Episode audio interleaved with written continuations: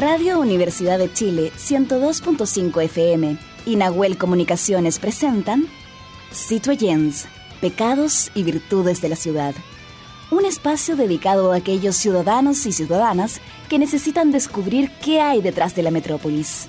Bienvenidos al debate sonoro de ideas, al rescate de la memoria, al rito de la reunión para arreglar el mundo, a la capacidad de opinar y escuchar al otro.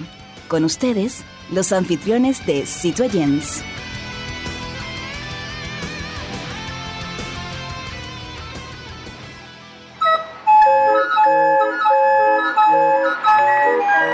Radio Universidad de Chile y el programa Citoyens, Pecados y Virtudes de la Ciudad presentan Conexión Patrimonial, Sonidos de la Geografía Humana, segunda temporada un microespacio dedicado a valorar nuestros tesoros humanos y sus oficios patrimoniales y que son parte de la memoria viva e histórica de nuestro país. Este proyecto es financiado por el Fondo Nacional de Desarrollo Cultural y las Artes, ámbito regional de financiamiento, convocatoria 2023. Bienvenidos y bienvenidas a todos a este capítulo número 13 de Conexión Patrimonial, eh, un programa hermoso donde hablamos sobre los oficios patrimoniales.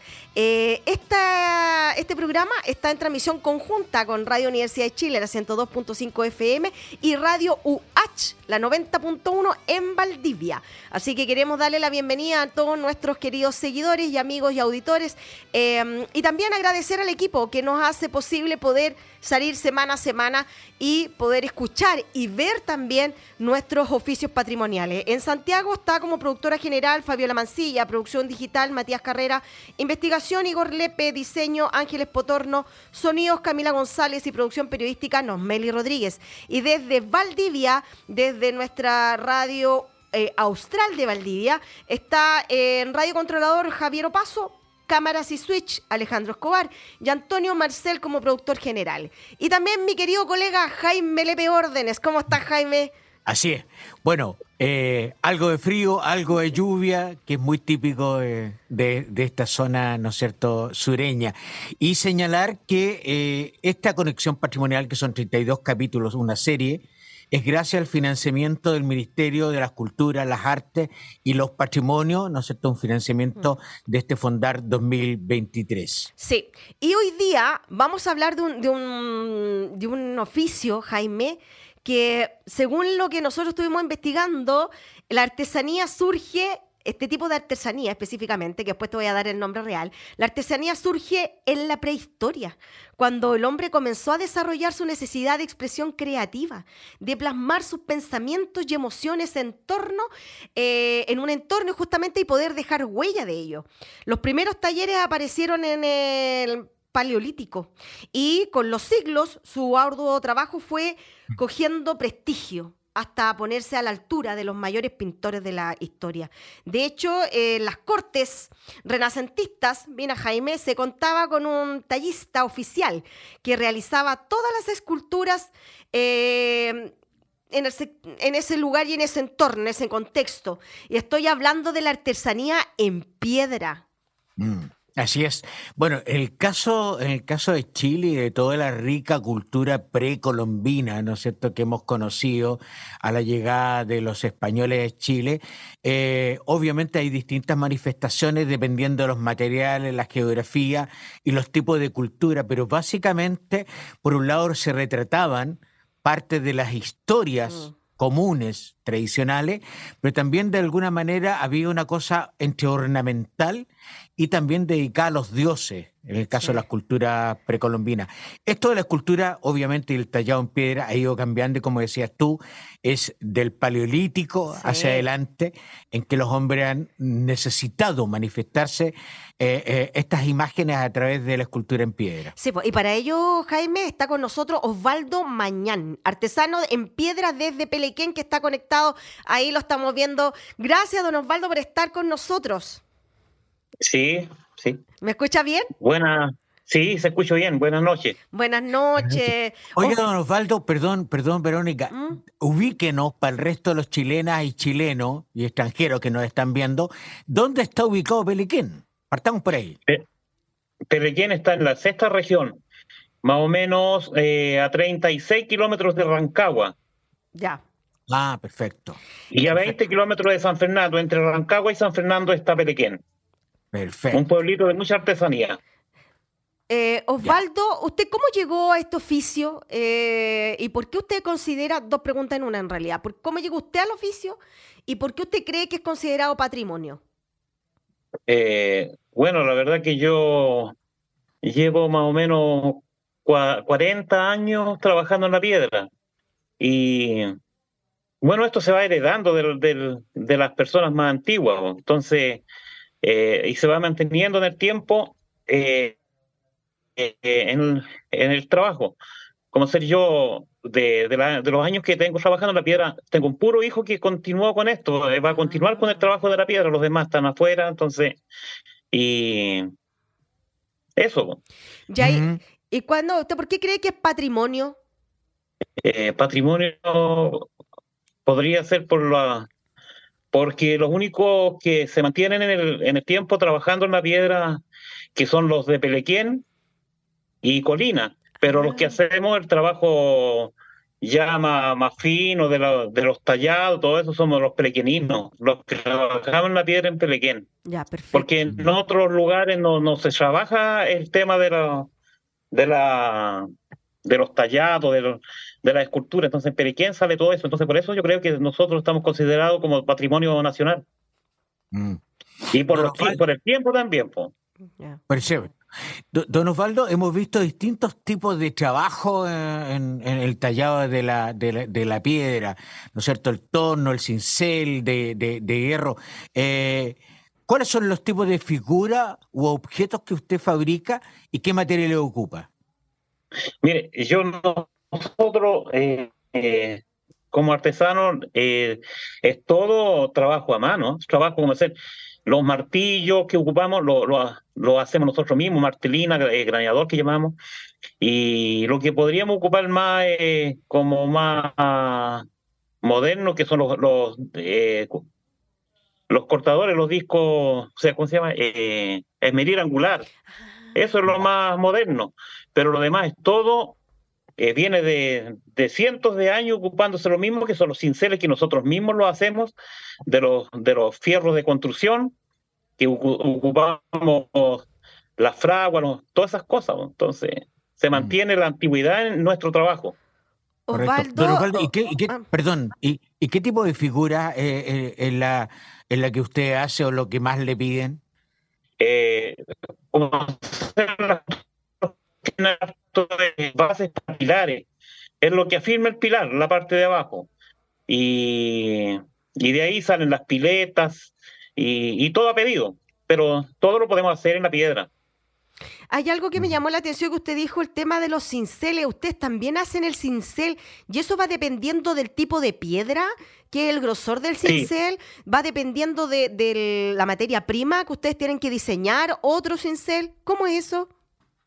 Eh, eh, sí, según la dureza de la piedra, el, como templamos. Ya. Como hacemos el temple del, del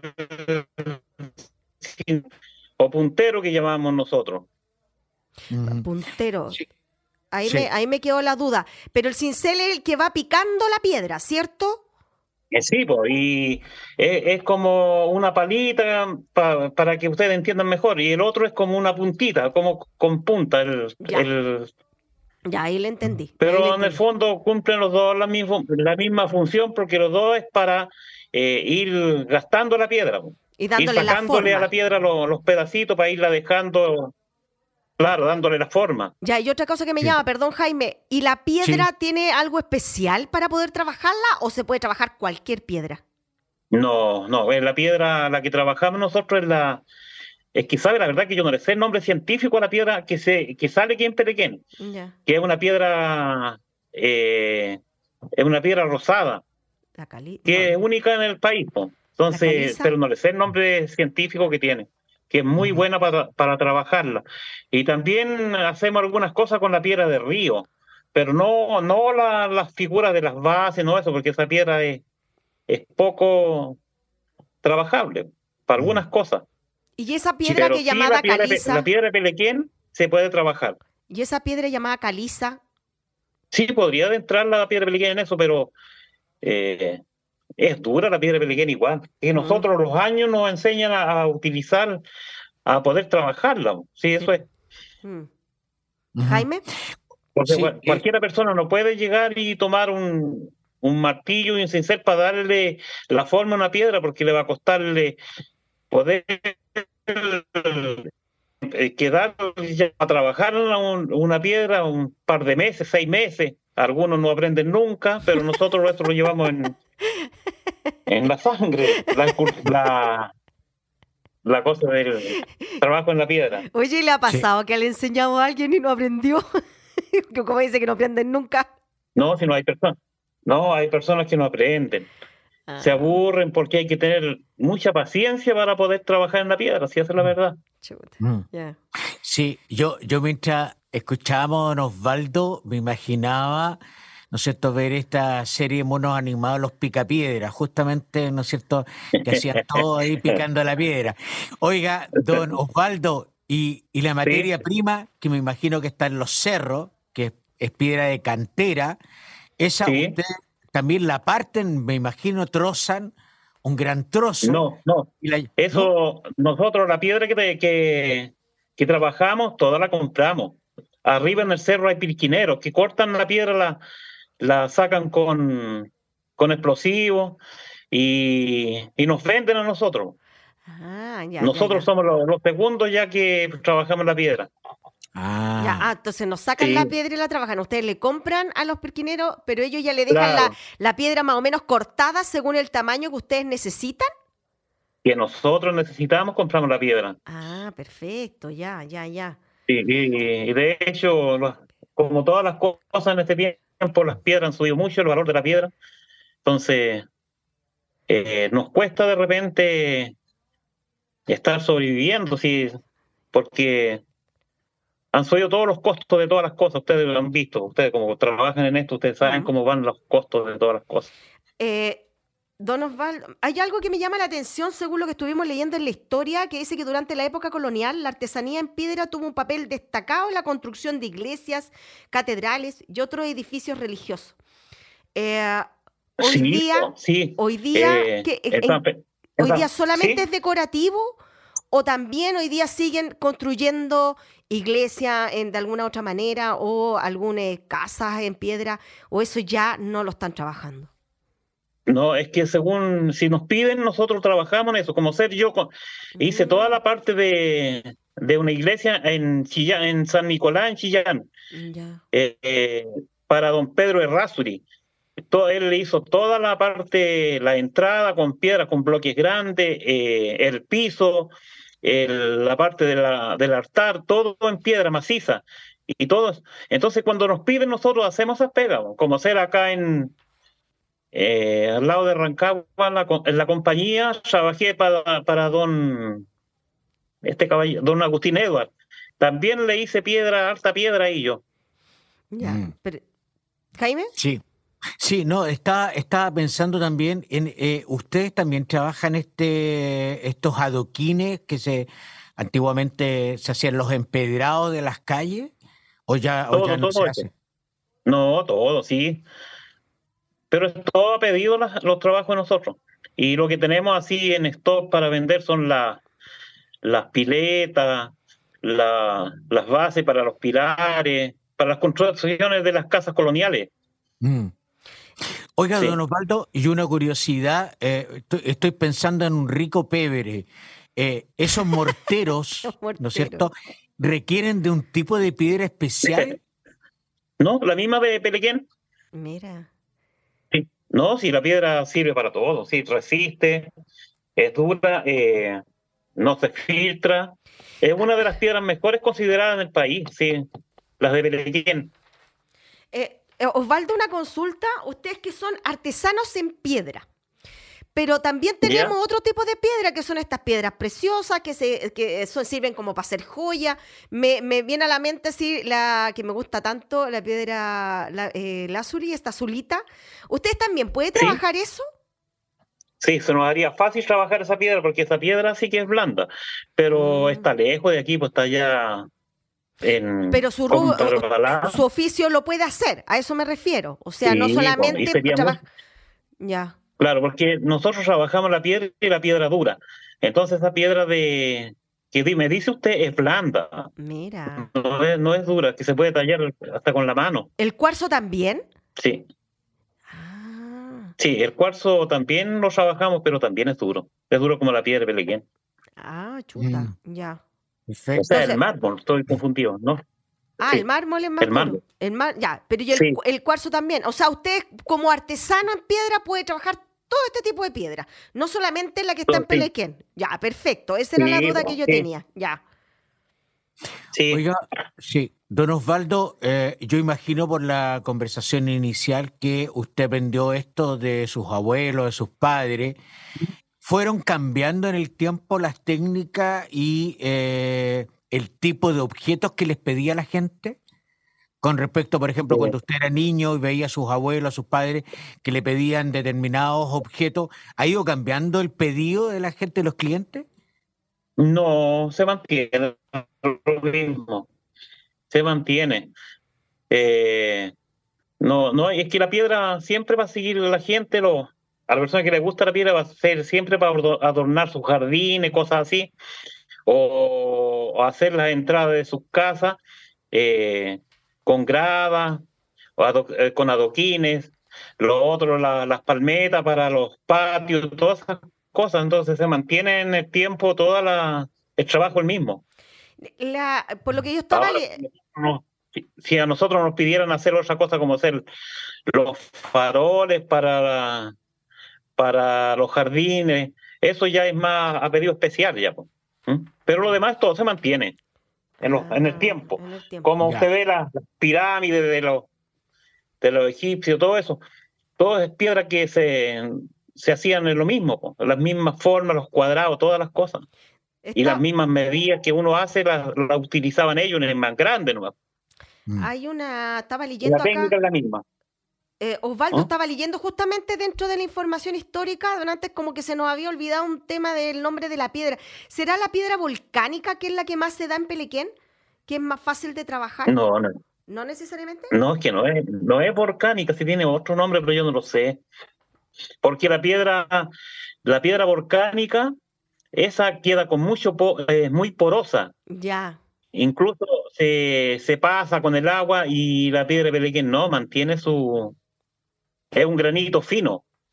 Ah, mira, ya, ya. Mm. O sea, ¿dónde se le puede ubicar eh, en Pelequén? ¿Ustedes están agrupados? ¿Tienen alguna asociación de artesanos? Eh, ¿O usted trabaja de manera independiente? ¿Cuántos artesanos en piedra en Pelequén hay?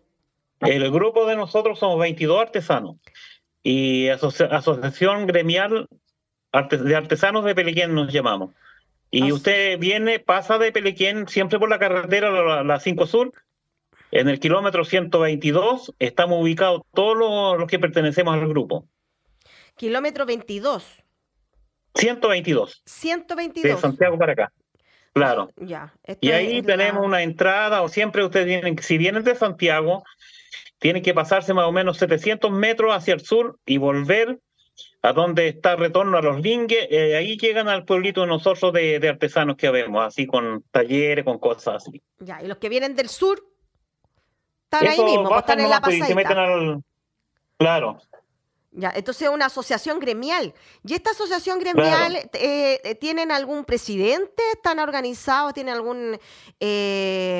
porque por algo se organizaron, justamente para lograr qué cosa. Tenemos todo nosotros legal, todo con directiva, con todo. ¿Y cuál fue la idea de asociarse?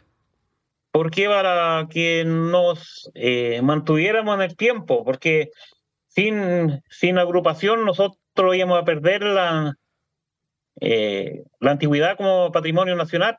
Entonces, pero llevamos organizado varios años. Sí. Y nuestro presidente es Cristian Morales, Morales, del grupo. Sí, don Osvaldo, eh, usted, usted, nos, contaba al principio que, eh, que Pelequén era rico en, eh, en, tradiciones artesanales. ¿Qué otra manifestación artesanal junto con el tallado en piedra allí podemos encontrar en Pelequén? La escoba. Ah. que es muy, muy antigua eh, también esa artesanía en escoba en Peleguén. Y, la otra, los muebles, por los muebles en, en madera nativa. Ah, perfecto. ¿Y, ¿Y, se acostumbra a hacer alguna fiesta en Pelequén donde se muestren esto en ferias artesanales para el público visitante o cada uno lo muestra en sus talleres nomás? ¿Hay en ferias? Sus talleres. Y, y, en, y para Santa Rosa, en Pelequén, que se celebra la, la fiesta Santa Rosa, que es una, una fiesta religiosa que llega mucha gente al pueblo. Eh, también se, hay algunos locales de, de artesanía, de Perequén, de la piedra. Mm. que no sé si han escuchado ustedes, que todos los años se celebra, bueno, ahora por la pandemia, varios años no se estuvo haciendo que debiera haber seguido igual, pero ahora se va a hacer eh, de nuevo, mm. que llega mucha gente. Osvaldo. Oiga, don Osvaldo, Perdón, perdón, Verónica. y a propósito de lo que usted iba, eh, acaba de señalar, eh, ¿cómo los afectó a ustedes como artesanos el tema de la pandemia? Mucho, mucho, mucho. Todavía venimos con, con secuelas de eso porque no se han reactivado las ventas, se mantienen muy lento. Entonces no afectó la pandemia a nosotros como artesanos. Hay algo que me... ¿Sí? Hay algo que me llama la atención porque las ah, obras de arte que ustedes hacen en piedra eh, específicamente son bien consideradas a nivel internacional. ¿Ustedes han logrado eh, vender sus piezas, sus obras hacia el exterior? Eh, sí, una pura vez, pero cuesta mucho porque es muy... es pesado la, la piedra, entonces no cualquiera puede llevarse un, un trabajo para afuera. Claro, para cosas chicas, eso sí, pero nosotros eh, difícilmente hacemos cosas chicas, mm. como para vender. No, no, lo de nosotros es todo más, más macizo. Perfecto. Mm. Y hay, hay, algo que me también que hoy día en la actualidad la artesanía en piedra en Chile sigue siendo una forma de una expresión artística eh, que lo hacen ustedes desde de este sentido de pertenencia que tienen para trabajar la piedra. Pero cuando le piden algo especial, ¿Cómo, ¿Cómo, lo trabajan ahí? ¿Ven lo que el diseño que te, que te piden hacer y ustedes le, le, ponen su valor agregado? ¿O ustedes también lo toman como propio y lo diseñan con amor, tal cual como han hecho sus propios trabajos? Sí, sí, todo, sí, pero a nosotros nos traen los modelos, las medidas y conforme a esto trabajamos, pero el valor lo colocamos cuando ya veímos las medidas del trabajo que nos piden tal como compramos la piedra, porque a nosotros nos venden la piedra con un valor de según la medida de la piedra, así nosotros cobramos nuestro trabajo. No sé si me entiende. Sí, sí. lo que yo le hablaba del valor agregado que no tiene que va mucho más allá del valor eh, monetario. Cuando hablamos del valor agregado es que es lo que usted se diferencia de otros artesanos en piedra. Ah, que, esa, esa, calidad, esa, la calidad del trabajo. Ya, eso, a eso me refiero. claro, eso es según el sentimiento que le coloque uno al trabajo. Si mm. uno trabaja con, con amor la piedra, le sale bonito el trabajo, le queda bonito. Claro, porque el tema del valor. Claro, porque el valor monetario va independiente de eso. Yo creo que aquí su, su, oficio tiene que ver con eso, con la calidad, el valor que usted le da y que pone al tallar la piedra. A eso me refiero. Porque el tema monetario, usted puede ponerle el valor que usted quiera según lo que usted considere necesario. Pero usted le pone el valor. Eh, le pone esta, esta gotita, ¿cierto?, de cariño, de, de intensidad a cuando está puliendo la piedra, me imagino, ¿no? Claro, yo, si yo le coloco más, más empeño, más, más cariño, me va a quedar más, hermoso el trabajo y yo mismo lo voy a, lo voy a apreciarlo más porque voy a vender algo que el cliente se va a ir muy conforme con lo que yo le hice. Claro. Entonces eso es ponerle cariño a las cosas. Perfecto. Jaime. Sí. Sí. Sí, eh, estaba tratando de entender el tipo de piedra, don Osvaldo, que tienen ustedes en Pelequén, y usted decía que era mucho más dura que la que se pudiera encontrar en el norte. Eso también, eh, cuando usted termina un trabajo, eh, queda más poroso, es más difícil de, de, que quede un lijado suave. Eh, usted me dice que llegara a poderse hacer una piedra con brillo. Sí.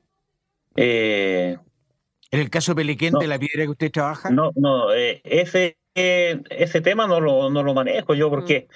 ¿sabes lo que pasa? Que nosotros trabajamos más la piedra natural, que quede con color natural. Mm. Ahora, lo que se podría hacer, poner un petrificado, pero a nosotros no nos gusta hacer eso porque nos gusta la piedra, el color natural de la piedra.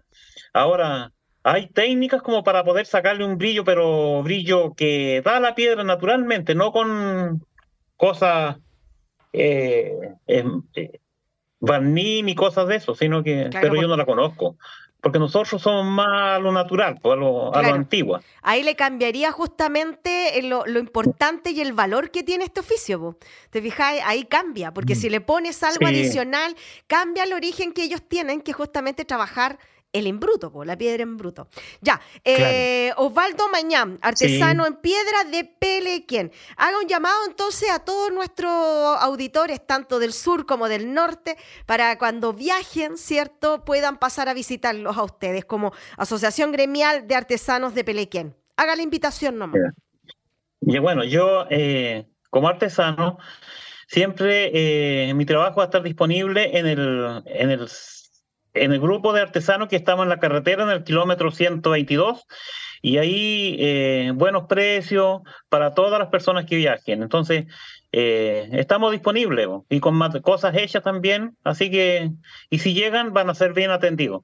Y mi nombre está en un letrero, Osvaldo eh, Piedras Osvaldo, y ahí está mi nombre, Osvaldo Mañán Yáñez, y el teléfono mío en caso de cualquier cosa es 994-79835. Perfecto. Y el correo es el correo es osvaldomanan.com. Ya pues. Ya. Ya pues, Jaime, entonces estábamos con Osvaldo Mañán, artesano en piedra de Pelequen. Jaime, nos quedan cero minutos. ya. Don Osvaldo, ¿y no tiene Instagram? No, nunca me, me dedicado a hacerlo. Ya, le recomendamos que lo haga. ¿eh? Sí, piénselo, piénselo, para que esté en las redes sociales. Ya, aquí eh, vamos, un abrazo gigante, muchas gracias por haber atendido nuestro llamado. Y Jaime, nos vamos a una pausa y volvemos. Que esté muy bien, Osvaldo, que esté muy bien. Chao, chao. Gracias, ya, que estén bien. Vámonos, Gracias, gracias. Vámonos ahora a una pausa comercial y volvemos en un ratito. Gracias.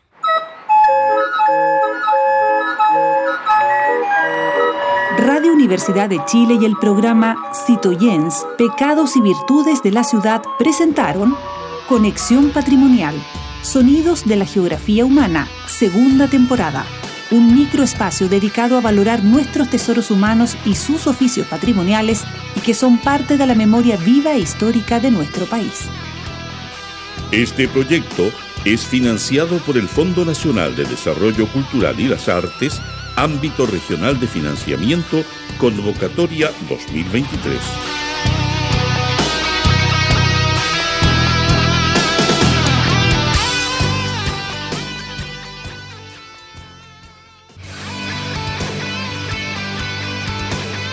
En la Plaza de Abasto todo puede suceder, porque es un lugar de encuentro con las ideas, los mundos y los personajes de la ciudad. Bueno, ahí estábamos con nuestro Big Band de la ciudad, un tema musical, ¿cierto? Muy simpático y entretenido. Y también lo pueden ver, chiquillos, por nuestras redes sociales para que nos sigan eh, todas las semanas. Y estamos de regreso con nuestra Plaza de Abasto, lugar de conversación y de temáticas ciudadanas. Así que, Jaime, eh, ¿sabías que más de 3 millones de chilenos están excluidos del anteproyecto constitucional? ¿Cómo así? A ver, cuéntame. Sí, mira, son ciudadanos chilenos que buscan defender su derecho a participar, existir y contribuir en un espacio cívico por un Chile neuroinclusivo, interdependiente, solidario. En nuestro país, alrededor de 3 millones de personas diagnosticadas eh, con alguna discapacidad, es un grupo que históricamente han sido invisibilizados y que justamente hoy día están reclamando porque no están siendo considerados en este nuevo proyecto constitucional, a diferencia del anterior. Así que está con nosotros para hablar sobre el tema y profundizar sobre ello Gillian Naveas, consejera metropolitana de la discapacidad. ¿Cómo estás, Gillian? Hola, muy bien, muchas gracias. ¿Y ustedes? Bien, bien. Gracias por habernos acompañado. Y eh, me gustaría primero empezar ¿Cuál es la diferencia entre el proyecto anterior y este? ¿Qué pasó entre medio en que hoy día no están siendo considerados en este nuevo proyecto constitucional? La verdad es que esa es una pregunta eh, súper compleja. Yo creo que tiene mucha relación eh, la participación también que ha tenido la ciudadanía, perdón, en el proyecto. Em, porque eh, anteriormente había, yo creo que uno, ahora hay un cansancio masivo de parte de las personas em, con discapacidad en general. hay un sentimiento masivo de desesperanza que lo hemos conversado en distintos conversatorios. Em, Hubo, mucha ilusión y mucha participación en el proceso anterior de distintas organizaciones de la sociedad civil, personas en situación de discapacidad, etcétera. Y esta vez hay, un, sentimiento de, tristeza, yo creo, súper mm. profundo, un cansancio, un, sentir. Em, nuevamente tenemos que pedir, por favor, que eh, se nos considere en el proceso anterior, yo no voy a mentir, en el proceso anterior igual nos sentimos un poco em, tristes, eh, y hablo desde los conversatorios en general que hemos tenido, de que dentro del proceso de las personas eh, no habían personas eh, con discapacidad, a pesar de que muchas sí fueron a, votación, pero aún así fuimos parte, en cierta forma, de, la creación, del molde, y, y ahora es como de nuevo, ¿no? Es de nuevo, por favor, estamos, existimos. Em, y yo creo que eso, eso, eso es el, la, diferencia. Yo creo que mm. tiene más que ver con que no nos ven, sino estamos recordando constantemente que em, somos parte y dentro de la población con discapacidad, que como tú mencionabas, somos el 17% de, de, la población nacional, em, hay, una, hay parte de la población que no usa el lenguaje oral como herramienta comunicativa o que vive en condición de dependencia, que no tiene la posibilidad de alzar la voz Em, de la forma, ¿cierto?, que está como socialmente aceptada. Y eso hace aún más difícil em, que, se considere, y, que, porque se nos sigue viendo como una minoría, ¿no? Y si bien somos una minoría, em, nuestro, nuestra existencia contempla no solamente a la persona con discapacidad, sino también a la familia completa. Claro. Jaime. Sí, sería importante, Verónica y Gillian, ¿no es cierto?, eh, señalar que el, el, concepto, el término neurodivergente eh, fue concebido, ¿no es cierto?, por parte de la comunidad autista al referirse a personas que eh, cuya neurología es atípica. Se aplica normalmente a, quienes son personas autistas, pero también se puede aplicar a personas con esquizofrenia o bipolaridad. vimos la semana pasada, si no me equivoco, mm la exclusión de una escuela eh, donde eh, el chico eh, con su mamá le, le, al presidente Gabriel Boric que ha sido sacado justamente de esa escuela porque hay una diferencia, por, llamarle de alguna manera, con respecto a, a otros estudiantes. Gillian, ¿qué te pareció ese hecho a ti? La verdad es que yo creo que este tipo de hechos em, siempre es... Em, ya, yo creo que ya dentro de la, de la, comunidad en el espectro autista es un poquito em, de rabia lo que genera, obviamente tristeza también, pero el que no se comprendan eh, a las personas autistas o en general a la diferencia como sujetos y sujetas de derecho, la verdad es que es súper complejo. En lo personal yo pasé por cinco colegios, eh, tengo un hijo de ocho años que Em, ahora está en un colegio donde lo quieren, lo, aceptan, lo respetan, pero pasó eh, por dos jardines infantiles, pasó por un colegio antes de este donde todos en el fondo era como, no, no, eh, no tenemos las capacidades, no, no se puede, no. Es una realidad, desafortunadamente, que, se vive em, muy, de una forma muy habitual, más de la que nos gustaría. Julian, hay, una, hay algo que me llama la atención. ¿De qué manera le ha favorecido esta ley TEA que tanto la celebraron en un minuto? ¿Les ha servido de, alguna forma o, realmente ha sido solamente la pantalla? Em, yo creo que, a ver, eh, por una parte es primera vez que existe un marco legal que em, nos menciona. Eh, yo creo que eso siempre va a ser como una sensación como de, o sea, nos va a dar como esas, esas ganas como de querer celebrarlo. Em, sin embargo, obviamente aún hay varias cosas que em, necesitan ser como esto es un marco legal y hay varias cosas que necesitan pulirse, por así decirlo. ¿A qué me refiero con esto? Por ejemplo, en la misma ley se menciona que em, el tema de las emergencias, que, una, que, que, la persona cuidadora, ¿cierto? Hoy día puede ir a inscribirse a em, la inspección del trabajo como persona cuidadora y ante una emergencia puede eh, dirigirse al establecimiento eh, sin tener em, como un castigo eh, en su remuneración, etcétera, o, necesidad de, de cubrir esas horas y todo eso. Sin embargo, hay cosas que pulir. Por ejemplo, ¿qué significa una emergencia? Porque las personas eh, autistas tenemos ciertas sensibilidades sensoriales que pueden detonar ciertas eh, crisis de regulaciones, descompensaciones, como quieran llamarlo. Em, y estos tipos de situaciones debiesen ser analizadas, observadas y trabajadas en la escuela. Pero hoy en día, ante cualquier colapso sensorial que tiene eh, la estudiante, están llamando al cuidador a la cuidadora. Entonces, ¿qué, está pasando? Que eh, hay mamás, digo mamás porque más del 80% de la población que cuida son mujeres, pero se entiende que dentro igual hay... hay, em, hay mamás que están agobiadas porque semanalmente las han llamado cuatro veces, cinco veces, y, saben que a largo plazo eso igual les va a traer dificultades en el mm. trabajo, ¿no? Entonces, em, hay, si bien hay cosas que, por ejemplo, las, las denuncias en la superintendencia han tenido un aumento significativo por el tema de la ley y algunas personas lo ven como algo terrible, no, pero mira, esto aumentó, qué mal, cuando la realidad es que este marco legal está permitiendo y está generando que se, se denuncien estas situaciones, ¿no? Porque se decía, no, es que adecuación curricular, entonces una adecuación curricular, que es un nombre que se ve súper lindo, dicen, no, esto es una adecuación curricular, así que el, niño por adecuación curricular viene al colegio una hora. Mm. Em, y eso es exclusión. O sea, entiendo que hay un proceso, ¿cierto? De una hora, después dos, hasta que llegue el momento en que pueda cumplir una jornada más o menos completa, pero estar todo el año yendo una hora, eso es exclusión. Em, entonces, eh, creo que tiene sus pros y sus contras. Gillian, eh, a mí me llama mucho la atención el que, y nos permitiría, ¿no es cierto?, de parte tuya, eh, poder romper algunos mitos urbanos respecto a los chicos TEA, a las chicas TEA.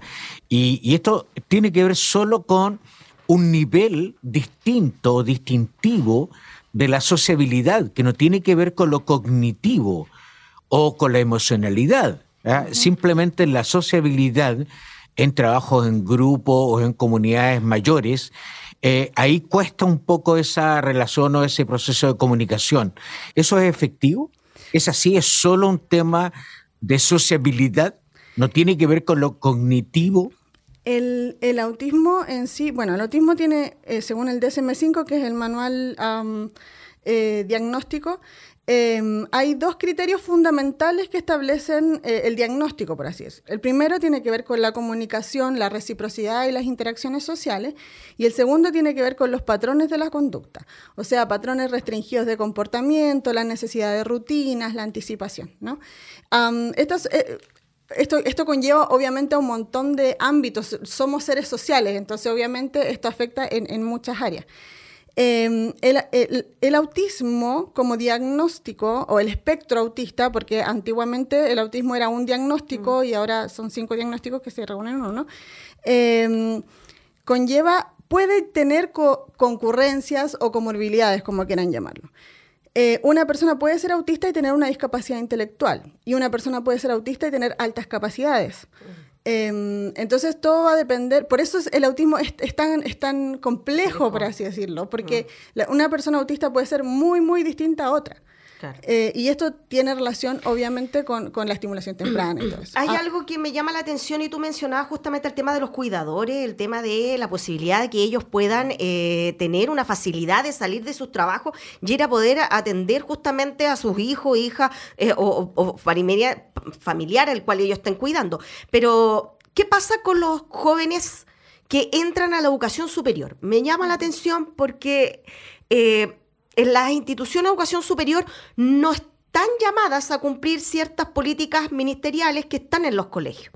Eh, y en estas instituciones de educación, tanto privadas, más que públicas, más privadas, eh, dejan ingresar a los chicos por un tema de no sean acusados de discriminación.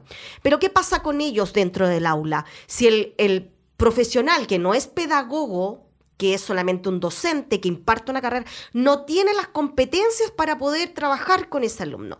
¿Qué, pasa ahí? ¿Qué, ¿Qué, pasa con la ley? ¿Qué es lo que se está pidiendo ahí ante a este caso? Porque hay muchas instituciones que han ingresado muchos alumnos con, em, con TEA y no saben cómo abordarlo. Y finalmente y perdonando la, el chilenismo, van a estar sacándole plata al apoderado porque el alumno no va a tener un avance considerable en, ese, en esa carrera, porque no cumple con esas competencias. Pero no se atreven a negarle el ingreso justamente para que no sean acusados de discriminador.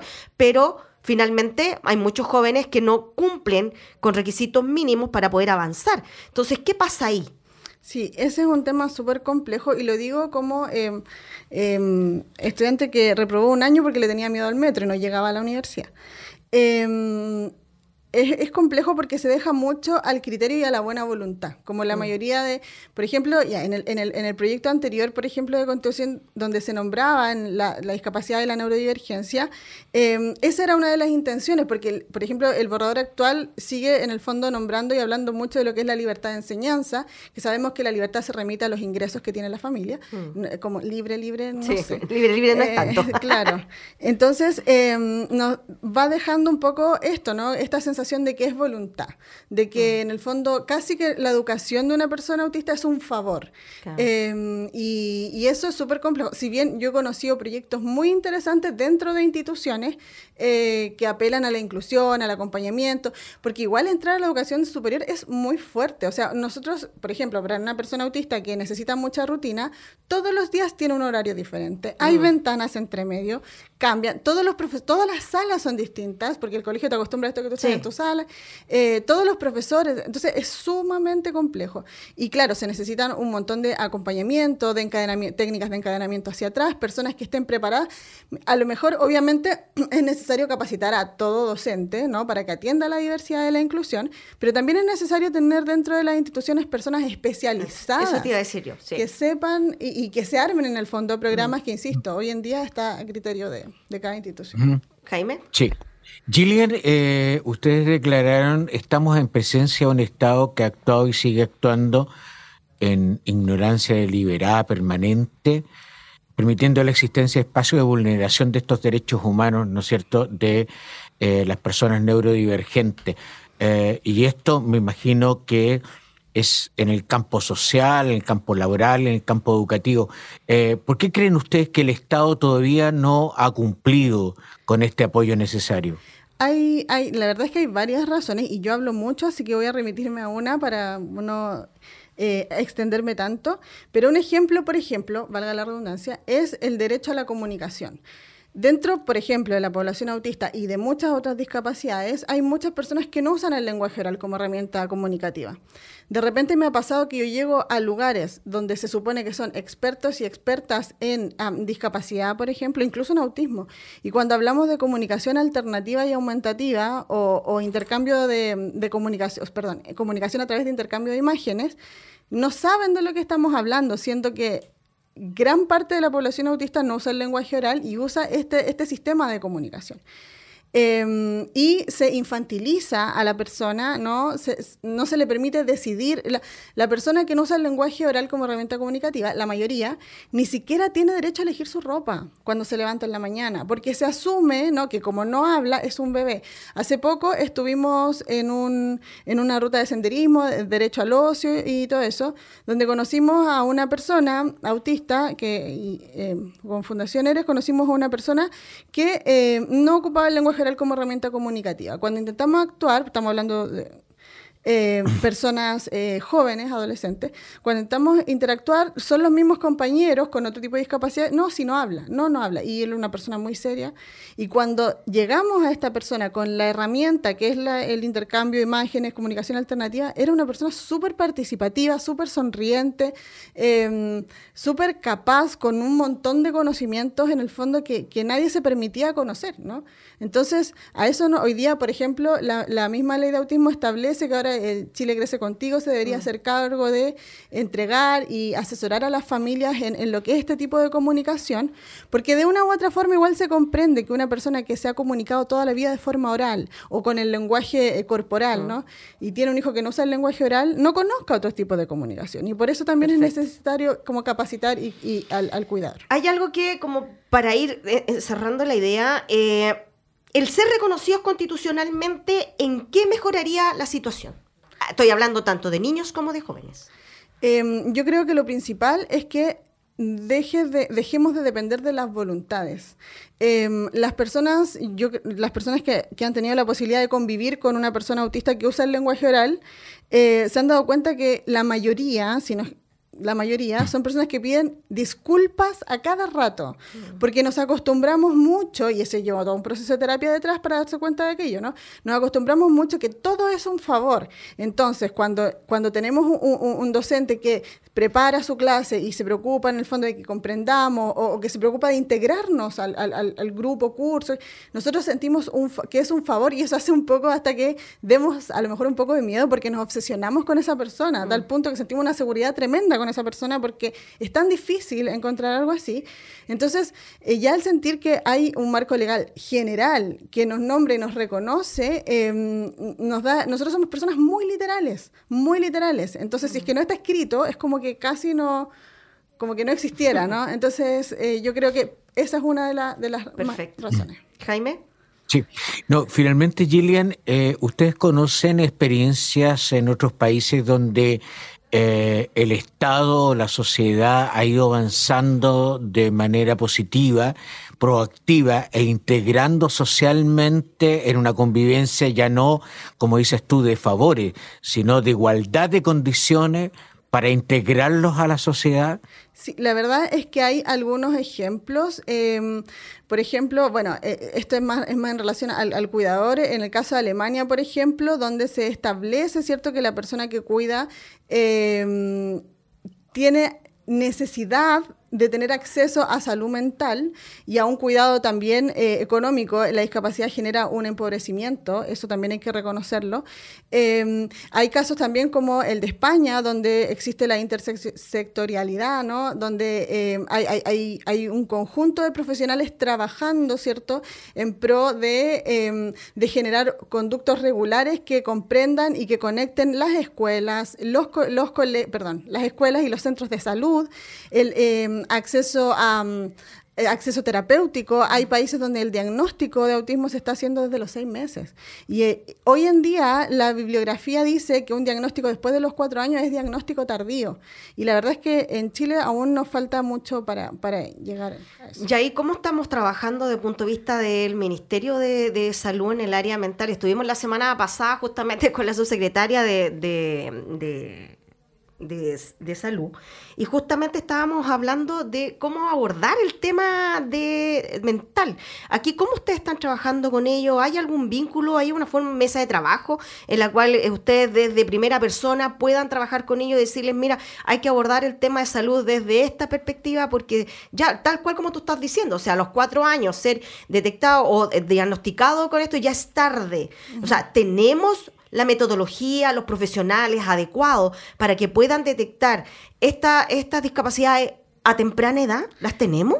Hoy en día se están generando y se están estableciendo las mesas de trabajo eh, para, en el fondo, ir generando como esta, esta conexión, que son personas, no necesariamente en primera persona, como quizás nos gustaría, pero sí personas que, que conocen, ya sea como de la experiencia familiar y, del rubro profesional. Eh, Estamos un poco tarde, pero se está haciendo. Eh, lo otro, por ejemplo, en lo que se está trabajando es en la conexión entre...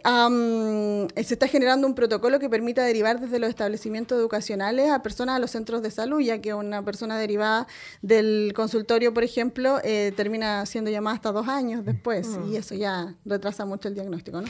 Entonces hay que tratar de... ¿Qué llamado le haces tú hoy día a estas mesas de trabajo para que este tema ingrese a este nuevo proyecto constitucional? Em, la verdad es que yo creo que las mesas de trabajo em, están eh, trabajando, yo lo que llamo es, eh, es más a las instituciones a tomar estas mesas de trabajo de la sociedad civil Em, a tomarlas en serio, a considerar su, su, experiencia de vida, a considerar en el fondo el planteamiento que están haciendo, a considerar todas las aristas que contemplan los distintos diagnósticos, discapacidad, dependencia, a escuchar también a las mesas de trabajo, escuchar a, a las personas autistas en primera persona. Hay muchas personas hoy día que se están atreviendo a hablar de su experiencia porque después de todo somos la primera generación de autistas que llegó a la adultez. Mm. El diagnóstico, la primera persona diagnosticada con autismo aún vive y mm. tiene ochenta y tantos años. Eh. Entonces, eh, es un diagnóstico nuevo, entre comillas, y, por lo mismo es necesario dejar de infantilizar a la población autista desde las mesas de trabajo y también desde em, las instituciones en general para que se puedan contemplar eh, nuestras experiencias de vida. Perfecto. Bueno, le damos las gracias a Gillian Naveas, consejera metropolitana por la discapacidad, que justamente vino a hablar sobre un tema que nos llama mucho la atención, que están siendo invisibilizados en este nuevo proyecto constitucional, Jaime. Así es. O sea, yo diría que siguen invisibilizados. Yo creo que nunca han sido puestos en el lugar que corresponde, incluso desde los derechos humanos de cualquier persona, a mm. tener las mismas opciones, a participar en los mismos espacios sociales, tanto laborales como educativos, y por supuesto a construir familia desde una perspectiva de igualdad de condiciones. Perfecto. Ya, pues le damos las gracias entonces a Gillian Naveas, consejera metropolitana por la discapacidad. Muchas gracias por haber acompañado en esta Plaza de Abasto. Se agradece. Gracias a ustedes. ya, pues Jaime, eh, nos juntamos la próxima semana en otra Plaza de Abasto y en otra conexión patrimonial para que nos sigan a través de la radio UH 90.1 en Valdivia, ¿cierto? Y a través de la Radio Universidad de Chile, la 102.5 FM, la radio que piensa. Y también hay que agradecer a nuestros equipos, Jaime, que hacen posible poder salir al aire y que también nos puedan ver. Eh, en Santiago, producción general Fabiola Mancilla, producción digital eh, Matías Carrera, investigación Igor Lepe, diseño Ángeles Potorno, sonido Camila González y producción periodística Nosmeli Rodríguez. Y desde Valdivia, que permiten esta transmisión conjunta, Javier Opaso, radio controlador, eh, cámaras y switch Alejandro Escobar y productor general Antonio Marcel. Y mi querido amigo Jaime Lepe Órdenes. Sí, y señalar que además los jueves a las 20 horas estamos por Radio Universidad de Chile y los viernes a las 21 horas desde la Radio Watch en mm, Valdivia. 90.1, no se te olvide dar el dial de la Watch. Ya. Así que un abrazo gigante, nos vemos la próxima semana. Que estén muy bien. Buenas noches. Chao, chao. Chao, chao.